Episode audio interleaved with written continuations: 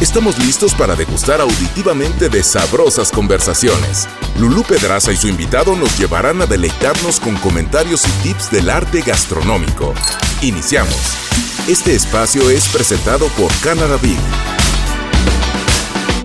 Queridos amigos, bienvenidos a Sabrosas Conversaciones. Les invito a quedarse con nosotros. El programa está de lujo. Hicimos una recopilación de nuestros primeros seis meses. Cada invitado es experto en su tema. Aprovechen sus conocimientos. Esto es una cortesía de nuestros amigos de Canada Beef. Licenciada Jimena López, ella es nutrióloga clínica y funcional. ¿La carne de res, sí o no? Yo creo durante mucho tiempo se ha tenido una idea errónea de la carne de res y que esta es mala entre comillas, digamos, ¿no? Porque en realidad no existe ningún alimento que por sí solo sea malo. Y esto aplica también para la carne de res. De hecho, esta es una proteína de alta calidad y se dice que es una proteína de alto valor biológico. ¿Qué quiere decir esto? Esto quiere decir que tiene mayor disponibilidad del alimento para ser utilizado por el cuerpo y satisfacer las necesidades nutrimentales en porciones con menos calorías que en otros alimentos necesitarías una porción más grande para cubrir las necesidades nutrimentales y que seguramente aportarían mayor cantidad de calorías, como por ejemplo los alimentos procesados, ¿no? En pocas cantidades tienen muchas calorías y baja densidad de nutrimentos. Entonces, pues en realidad solo te están aportando energía, pero no te están nutriendo, no son de buena calidad. Mucha gente considera la carne de res como un multivitamínico por todos los beneficios que aporta. Es un alimento que es alto en hierro, zinc, vitamina C y vitamina B12. Algo que creo que no sabe mucha gente es que la vitamina B12 exclusivamente se puede obtener por medio de alimentos de origen animal para que ésta sea biodisponible. Es decir, que realmente tu cuerpo la pueda absorber y realmente utilizar. Platícame de la grasa. Yo creo que no solo la grasa en la carne de res, sino que la grasa en general, ¿no? como que de repente se le hizo una muy mala mercadotecnia a la grasa y de que había que evitarla durante muchos años. Sin embargo, si hablamos específicamente de la carne de res, mucha gente cree que su grasa es exclusivamente saturada, ¿no? pero digamos que la calidad de la grasa influye totalmente dependiendo de cómo fue criado el animal, ¿no? Porque lo que él va a comer, comerás tú. Entonces, digamos que es como pues, esta cadena alimenticia. Es como en todo, ¿no? Queremos ver que realmente el animal haya sido criado en condiciones adecuadas, que haya eh, comido los diferentes alimentos que realmente vayan a hacer una carne de buena calidad y que su grasa también sea de buena calidad.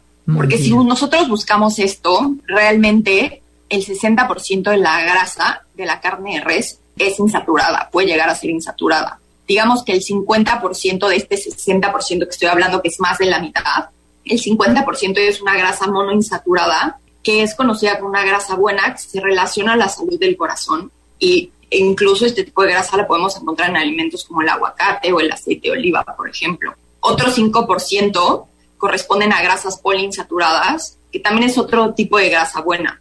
Y tan solo el 29% es grasa saturada. Chef Juan Carlos Galavis, primera estrella Michelin de Valencia. Los secretos de la paella con carne de res. Vale, lo primero ponemos al aceite de oliva y un espolvoreado de sal. Entonces ponemos las carnes troceadas en trozos pequeñitos de 60 a 70 gramos o 50 gramos según, y las vamos dorando hasta que tengan un bonito color marrón, intenso. Entonces, a partir de ahí, hacemos el sofrito. Un poquito de ajo, si lo tenemos, en el caso contrario pondremos el pimentón y rápidamente el tomate para que no se queme. A continuación ponemos el agua y dejamos que arranque a hervir y cuando está hirviendo unos minutos ponemos las judías verdes, las judías blancas que tenemos allí en Valencia, estoy hablando, y después, antes de poner el arroz, lo que tenemos que hacer es dar el punto de sal, poner la infusión de azafrán. Tenemos que necesitamos un agua eh, pura que esté a una temperatura suave, eh, prácticamente la temperatura que tenemos nosotros de soportar con la mano, calientita pero no en exceso, exacto. Molemos en un molinillo o en un mortero bien molido en las hebras de azafrán, que ya nos vienen secas, y cuando lo tenemos totalmente convertido en polvo, lo añadimos dentro del, vaso o de la jarrita, cualquier recipiente con el agua tibia, lo tapamos para que no pierda aromas y lo dejamos reposar entre 30 y una hora y media. Una vez hemos puesto el azafrán, la infusión en la paella, lo siguiente es incorporar el arroz sabemos que son 25 minutos el tiempo de cocción del arroz bomba. A los 25 minutos prácticamente se ha quedado seco el arroz y es el momento de subir el fuego si nos gusta hacer en la parte del fondo ese, ese aspecto tan eh, apreciado en Valencia que conocemos con el nombre de socarrat. Porque al final cuando desaparece el agua de cocción lo que nos queda en el fondo es el, el puro aceite. Entonces es cuando nosotros decimos que estamos terminando la paella con el oído. Porque cuando el aceite fríe suena, hace un sonido de fritura. Y eso si conseguimos el silencio, podemos oírlo y saber la intensidad con la que es esa fritura. Si suena muy fuerte, quiere decir que tenemos demasiado fuego, hay que bajarlo. Y el tiempo, entre dos y cuatro minutos. Si después queremos que la, el arroz se estabilice, que lo aconsejo, habría que esperar otros diez minutos con el fuego apagado para que se estabilice el grano y se quede mucho mejor y más agradable, además que no queme en el momento en que lo vamos a comer. Juan Zulaika, experto parrillero, hablemos de la parrilla. Tú sabes que hay un sartén por, aquellos amigos que están en México, que pongan su, su, mantequillita, que le pongan su ajito, que lo doren, que le pongan su romero y que pongan cualquier corte con esa facilidad y ese compromiso que tenemos para quedar bien con nuestros amigos, ¿no? Si tienes oportunidad y tienes un área abierta, Mira, hay excelentes este, parrillas de venta en cualquier lado. En, los asadores hay, hay los chicos medianos, los grandes, y ahorita hay los offsets, los eh, para carbón, para briquetas, para chips, para pellets, para todo, ¿no? Pero nosotros realmente lo que nos ha, gustado mucho, pues, es el carbón. Para cuatro personas, eh, un, asador chico, porque realmente en lo que uno está preparando la carne, le das la, la oportunidad de que prepares tus, tus guarniciones y tus salsas, y toda la gente se compromete, todos los invitados, uno cortando el tomate, otros poniendo la cebolla la chismosa que le decimos acá en el, en el norte, ¿no? La cebolla, porque no tienes ni que hacer nada, nada más le pones poquitos hojitas de cebolla a la lumbre y empieza ese aroma. Hay ahorita unos iniciadores muy buenos que están en cualquier mercado, que para que no batalles estés echándole, porque ahora, pues bueno, a nuestra antigua, a nuestra andanza eran palitos de madera secos, los prendías con una viruta y de ahí pescaba el carbón, haciéndole un, un huequito como un volcancito para que agarre oxigenación y tenga aire y circulación y puedas prender la lumbre, ¿no? Así es. Este, para, una, para un grupo de cuatro personas con una bolsa de carbón tienes ningún problema. Al carbón le pones cebolla, le ponen ajo para que aromatice, le pones romero o cualquier hierba fina que tengas a la mano, solamente para aromatizar. Pones tus chorritos en lo que se está haciendo tu salsita, el volumen, yo, yo acostumbro a comprar de 350 a 400 gramos por persona, que te va a cabalar, como decimos acá, perfectamente bien. La carne es tan buena que no necesita más. ¿Qué le ponemos? Sal y pimienta. Sal y pimienta, porque cannabis no necesita absolutamente nada más para degustar la proteína y el sabor. Sacas tus pastillitas, las cortas, tan delgaditas están que puede ser desde 10 a 15 minutos por lado. Tú, si tú pones tus costillas de un lado, no las tienes que estar volteando, vas a ver unas burbujas de sangre que salen por el otro lado, y al momento que se comienza a poner la, la carne grisácea, y esas burbujitas de sangre empiezan a salir, es el momento de voltearla. No le tienes que dar tiempo ni ver. Eso es al tac, que cuando terminan su corte quedan platos en la parrilla, o se quedan cortos en la parrilla, que no se los hacen acabar. Y lo que hacemos mucho acá en el norte es que cortamos toda esta carne, la hacemos en cuadritos y la refrigeramos en la mañana haces igual, la pones la carne, la dejas descongelando un poquito, si la dejas solamente en un congelador, lo descongelas y si lo dejas en el refri, pues nada más lo pones a reposar, cortas tu cebollita, tu tomatito, haces el mismo procedimiento de la salsa, o si te quedó la misma salsa, la calientas, le pones esa carne y pones unas rodajas de papa y te queda un cortadillo norteño. Chef Andrea Martínez, técnicas para tratar la carne. Platiquemos de, de, los cortes aquí de Canada Beef. Fíjate que la pulpa negra es, es un corte, yo, así como tip rápido, lo que me ayuda a mí a planear mis cocciones y mis técnicas, escoger una técnica de cocción para un corte, es preguntarle al carnicero, eh, en caso de que no te lo sepas de memoria, de, de dónde viene ese músculo de este corte. O sea, la pulpa negra viene del muslo de la vaca. Y entonces ahí me pongo a pensar, ok, el muslo es un músculo muy usado, quiere decir entonces que tiene muy poca grasa y que es una carne dura. O sea, porque el músculo está muy desarrollado. Entonces, cuando un corte, tenemos este corte que tiene estas características, le vamos a aplicar cocciones húmedas. O sea, la técnica de eh, lo vamos a hervir, lo vamos a estofar, siempre agregando líquido.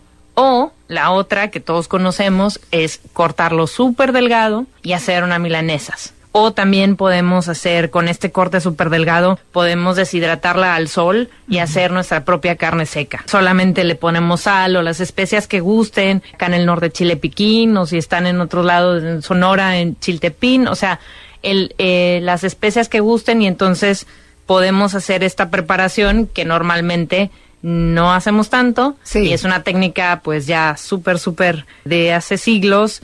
Entonces podemos también hacer esto con la pulpa negra pero en especial y para nuestra vida diaria generalmente la vamos a cocinar un buen ratito en mucha humedad. O sea podemos hacer un pozole con pulpa negra podemos deshebrarla, o sea, cocerla con especias en agua o en algún caldo y que tome mucho sabor y la vamos a, por ejemplo, deshebrar y hacer en salpicón.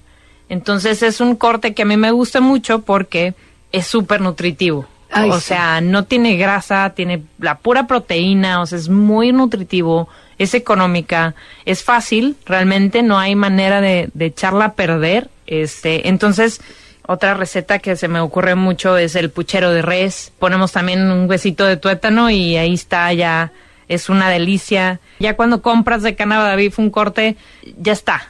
Ya sabemos. Ya solo hay que, hay que escoger una técnica correcta y, y, realmente vamos a tener un platillo extraordinario. Uy, el short es uno de los cortes que los cocineros amamos y en restaurantes generalmente lo ves y es un corte espectacular porque tiene la, la costilla, o como dice su nombre, en español le, llama, le llamamos costilla cargada o en Argentina le dicen asado de tira. Entonces es un corte que está pegadito a la, o sea, es, son las costillas, pero las primerititas costillas, o sea, pegadas un poquito más a la espaldilla de la carne, entonces están adjuntas al ribeye. Entonces, ¿qué nos dice? Es un corte súper lleno de grasa intramuscular, o sea, muy, muy buen eh, marmoleo y se vuelve suave, se deshace y generalmente a este corte le aplicamos técnicas tipo seis o cuatro horas, seis horas y el braseado me encanta para este corte porque, por ejemplo, se sella primero, o sea, en una olla sellamos la carne cuando está braseado podemos estar a 200 grados y está, está bien, o sea, cuando tiene líquido está muy bien. Y también recomiendo, como a veces viene completa la pieza, o sea, las cuatro costillas pegadas, es súper fácil, solo le cortamos en la mitad y tenemos, eh, separamos las costillas y así nos acortamos el tiempo de cocción. Porque si metemos todo junto es súper espectacular, pero pues sí se lleva a lo mejor ocho horas o, o, un poco más, que no hay, no hay ningún problema pero si queremos, tenemos menos tiempo, se pueden separar desde antes y así sellamos cada orilla de las costillas y sazonamos así cada superficie y quedan eh, más rápido. Pero también, o sea, esta este es como la, la, técnica más usada generalmente por restaurantes porque ahí mismo, cuando sellamos la carne en una olla, le hacemos la salsita y aprovechamos todos esos jugos y con todo ese tiempo que nuestro líquido reduce, se va y le podemos agregar vino tinto, le agregamos verduras y le agregamos eh, especias y ahí mismo se puede hacer una salsa pues como de un tipo gravy muy espeso, pero también se pueden asar. Es un corte suave y con una buena cantidad de grasita, entonces se pueden asar, pero ahí sí recomiendo que la temperatura esté más bajita porque al ser muy grueso y con hueso, porque el hueso hace que tarde un más la, la, cocción, eh, pero a la vez da más sabor. Entonces vamos a buscar que nuestro asador esté como en 140 grados, no pase de 160 y las dejamos ahí un poquito más tiempo y se van a suavizar. Vale mucho la pena. Chef Olga Zambrano, la sal, ¿Se debe salar la carne, sí o no? Fíjate que es bien interesante, es bien evidente y todo el mundo sabemos que la sal deshidrata, ¿verdad? Deshidrata los, los cortes como los alimentos. Si yo le pongo un poquito de sal a un tomatito, empieza a salir su juguito, luego, luego. Sí. Lo mismo pasa con los cortes de carne. Y le tenemos miedo a veces porque decimos, oye, yo quiero un corte bien jugoso, no le quiero poner mucha sal pero la sal es bien necesaria, sobre todo para los cortes gruesos. Entonces, lo que sucede, todo es química en cocina. Lo que sucede es que si yo a un corte grueso le pongo sal de grano, los primeros minutos que entra en contacto con la proteína, con la superficie, empieza a deshidratar. Empieza a sacar los jugos de la carne, pero después de los 30 minutos, por eso yo recomiendo dejar siempre tener el corte con la sal de grano y dejarlo reposando ahí con su sal de 30 a 45 minutos. se tienen que equilibrar los líquidos y eso que deshidrató se regresa al centro de la carne y la vuelve, o sea, regresa el jugo y aparte con sal. Entonces ya estamos salando de alguna manera el centro de un corte grueso. Qué rico. ¿Qué pasa? Casi siempre le ponemos la sal y le echamos a la parrilla. Y eso lo único que va a hacer es que va a quemar la sal, pero la sal no se va a ir a ser nuestra aliada de hacer más jugoso mi, mi, mi corte. Cuando yo aprendí eso, dije, hace tanto sentido. Esto es para cortes, esto que les estoy comentando, los 30 eh, eh, minutos, es para cortes de, de, pulgada y media a dos pulgadas y media.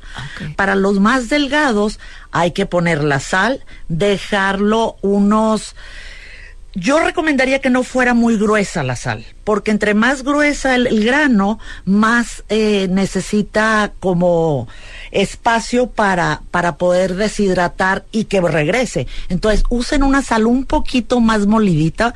Si es la sal de grano, muélanlo un poquito, luego póngansela y así se va a saturar más rápido. Después de unos 15, 18 minutos, inmediatamente la metemos. El reposo en todos los cortes es bien importante porque se distribuyen los jugos. Si yo saco de la parrilla un corte e inmediatamente lo corto, lo voy a desjugar, porque estoy cortando y todos los jugos se van a ir al plato o a la tabla. Yo quiero que se vengan a mi boca. Entonces, si yo lo dejo reposar entre 10, 12, 14 minutos, bien importante, tapado con papel aluminio pero hay que hacerle unos cortes al papel aluminio para que respire y no perder la costra Exactamente. Que, que logramos ya cuando sellamos. Ah, en ese, en ese tiempo, como decíamos hace rato, también va a subir un poco la temperatura del corte y después de ese tiempo, ahora sí, y nos llenamos de un sabor y el jugo en nuestra boca que no se quede afuera y en su tabla. Sandra Fernández, figura internacional en el mundo del vino cómo elegir el vino adecuado. ¿Qué significa maridaje? Para ponerlo en las palabras más simples, maridaje significa armonización, significa unir la comida y el vino o la comida y cualquier otra bebida, porque tú puedes hablar de maridajes de destilados, maridajes de cerveza, maridajes de muchas cosas, pero vamos a hablar del vino. ¿Qué significa maridaje con el, con, en el mundo del vino? Es que el platillo con un vino elegido enaltezcan el sabor de ambos, se ayuden, se apoyen y crean un tercer elemento que es un elemento de disfrute mayor que las dos cosas separadas. Eso significa un maridaje exitoso. Una de las cosas más importantes hoy en el mundo del vino y con la globalización que tenemos, es que nos tenemos que quitar de la cabeza que el vino blanco va con pescado y que el vino tinto va con carnes. Eso es algo totalmente una filosofía que ya quedó en el pasado. Hoy hay carnes que pueden ir con vino blanco y hay pescados que pueden ir con vino tinto. Nada más tenemos que conocer cuáles son esas reglas básicas. Primero que nada es pensar cuáles son las uvas blancas adecuadas para maridar con carne y cuáles son las uvas tintas adecuadas para, para maridar con pescados. Entonces, hablando de carnes, ¿cuáles son esas reglas básicas de uvas de vin que hacen vinos blancos que pueden armonizar o pueden maridar con carne? Bueno, lo primero que tenemos que pensar es que no todas las uvas blancas van a ir bien con carnes. ¿Por qué? Porque necesitamos uvas blancas que generen vinos que tengan profundidad, tengan peso, tengan intensidad, tengan untuosidad en la boca, tengan volumen en la boca, es decir, vinos que si tú los comparas contra un trago de agua no tengan esa ligereza. Y no tiene nada de malo los vinos ligeros, son maravillosos y son exquisitos, pero para un vino, pero para maridar una carne, tú necesitas un vino blanco que se sienta con peso en la boca, que cuando tú lo comparas contra un trago de agua, el peso del líquido del vino en tu boca pese en tu lengua, tenga untuosidad. ¿Qué significa untuosidad? Que tengas sensaciones de sabor en todo el paladar, que tengas una, una característica aromática alta, que tengan barrica, porque la barrica es un gran conductor de sabor, de crianza, de madera, que puede ir muy bien con, con las carnes. ¿Cuáles serían las uvas y los estilos perfectos para maridar carnes? Y también hay que pensar qué vamos a hacer con esa carne para que maride bien. Bueno, hay que pensar en uvas como estas cuatro uvas que te voy a decir. Chardonnay, Viognier, Semillón y Chenin Blanc. Esas uvas blancas pueden ir muy bien con carne. Ahora, ¿cómo la carne? Bueno, pues no es lo mismo una carne tártara que un carpacho, que una carne a la parrilla. Nada que ver, misma carne. Entonces, aquí la cocción hace todo que ver. Y también vamos a hablar de una cosa que parece muy técnica, pero que se llama reacción de Maillard, y lo vamos a poner en palabras muy, muy simples. La proteína, como la carne, cambia radicalmente dependiendo del tipo de cocción o no cocción a la que se somete. Por eso digo que no es, la, no es lo mismo la misma carne molida, hecha tártara, que te la vas a comer cruda, que te la vas a comer laminada en carpacho, que te la vas a comer a la parrilla en donde ya hubo una fuente de calor directa. No usarías el mismo vino ni la misma uva. Perfectamente en un carpacho, perfectamente en una carne tártara, te va a ir un vino blanco divinamente. Entonces, es muy importante entender que de la uva es el estilo y el tipo de uva y de la carne es qué tipo de cocción o no cocción vas a someter esa proteína es obligatorio pensar en una carne de la más alta calidad, en donde podamos ya tener de por sí un ingrediente que puedas no someterlo a una cocción y que esté divino crudo. Y eso solo te lo da el ingrediente. Y yo coincido contigo. Canada Beef te da un ingrediente, una proteína maravillosa para que hagas con ella desde cocciones hasta eh, servirla cruda. Carne asada, ¿con qué la podemos servir?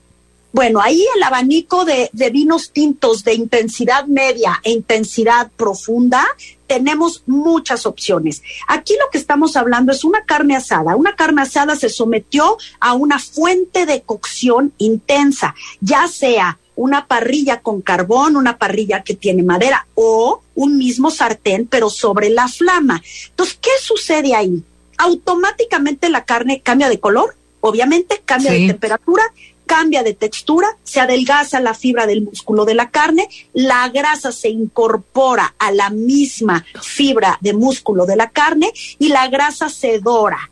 Con lo cual la aplicación de un vino tinto que tiene un poco de crianza en barrica es perfecta, porque la crianza en barrica va a caer muy bien a la crianza, la crianza en barrica va a caer muy bien a las notas ahumaditas, tostaditas que genera la grasa de la carne por la fuerza de la, del elemento o del fuego o de la fuente de calor a la cual está sometiendo la cocción. Entonces, ¿qué vinos pueden ir perfecto con una carne asada? Bueno, pues una carne asada puede armonizar perfectamente con vinos que han tenido vinos que digan reserva en la etiqueta, los vinos que dicen reserva en la etiqueta o gran reserva en la etiqueta, son vinos que han tenido por lo menos unos meses en barrica. Esa barrica le da esas notas ahumadas, esas notas tostadas. El merlot, el Cabernet, el Cabernet Franc, el Tempranillo o los vinos de mezcla de estas uvas son ideales. Y te menciono solo las que pues puedes encontrar de manera pues muy común en los supermercados, en las tiendas. Queremos llevarles lo mejor a sus hogares. Cuidamos cada programa para que les pueda ser de utilidad. Les invitamos, queridos amigos, a que estén pendientes de sabrosas conversaciones, Dios mediante, en este próximo 2023. Nuestras redes sociales, Instagram, Facebook y Twitter, arroba Canada página web canadavif.mx. Recuerden que ahí van a encontrar una escuela virtual totalmente gratis y muchísimas sorpresas. YouTube Canada Latinoamérica vale la pena que nos escriban, nos platiquen, nos comenten qué les gusta, qué quieren, qué necesitan. Nosotros tenemos muchísimas ganas de compartir con ustedes este espacio que es de ustedes y nuestro. De parte de nuestros amigos de Canadá Viv, les desean una Navidad llena de salud, de esperanza, armonía, abundancia y todo lo bueno que merecen. Que tengan ustedes una muy feliz y cálida Navidad y que este próximo año 2023 entre lleno de amor, de abundancia, de salud, de esperanza y de todas las bendiciones que ustedes merecen. Feliz año 2023 y muy, muy feliz Navidad. Sabrosas conversaciones. Te esperamos dentro de cuatro sábados con más tips del arte gastronómico. Lulu Pedraza e invitados. Esto fue Sabrosas Conversaciones por Imagen Radio, presentado por Canada Beef. Hasta la próxima.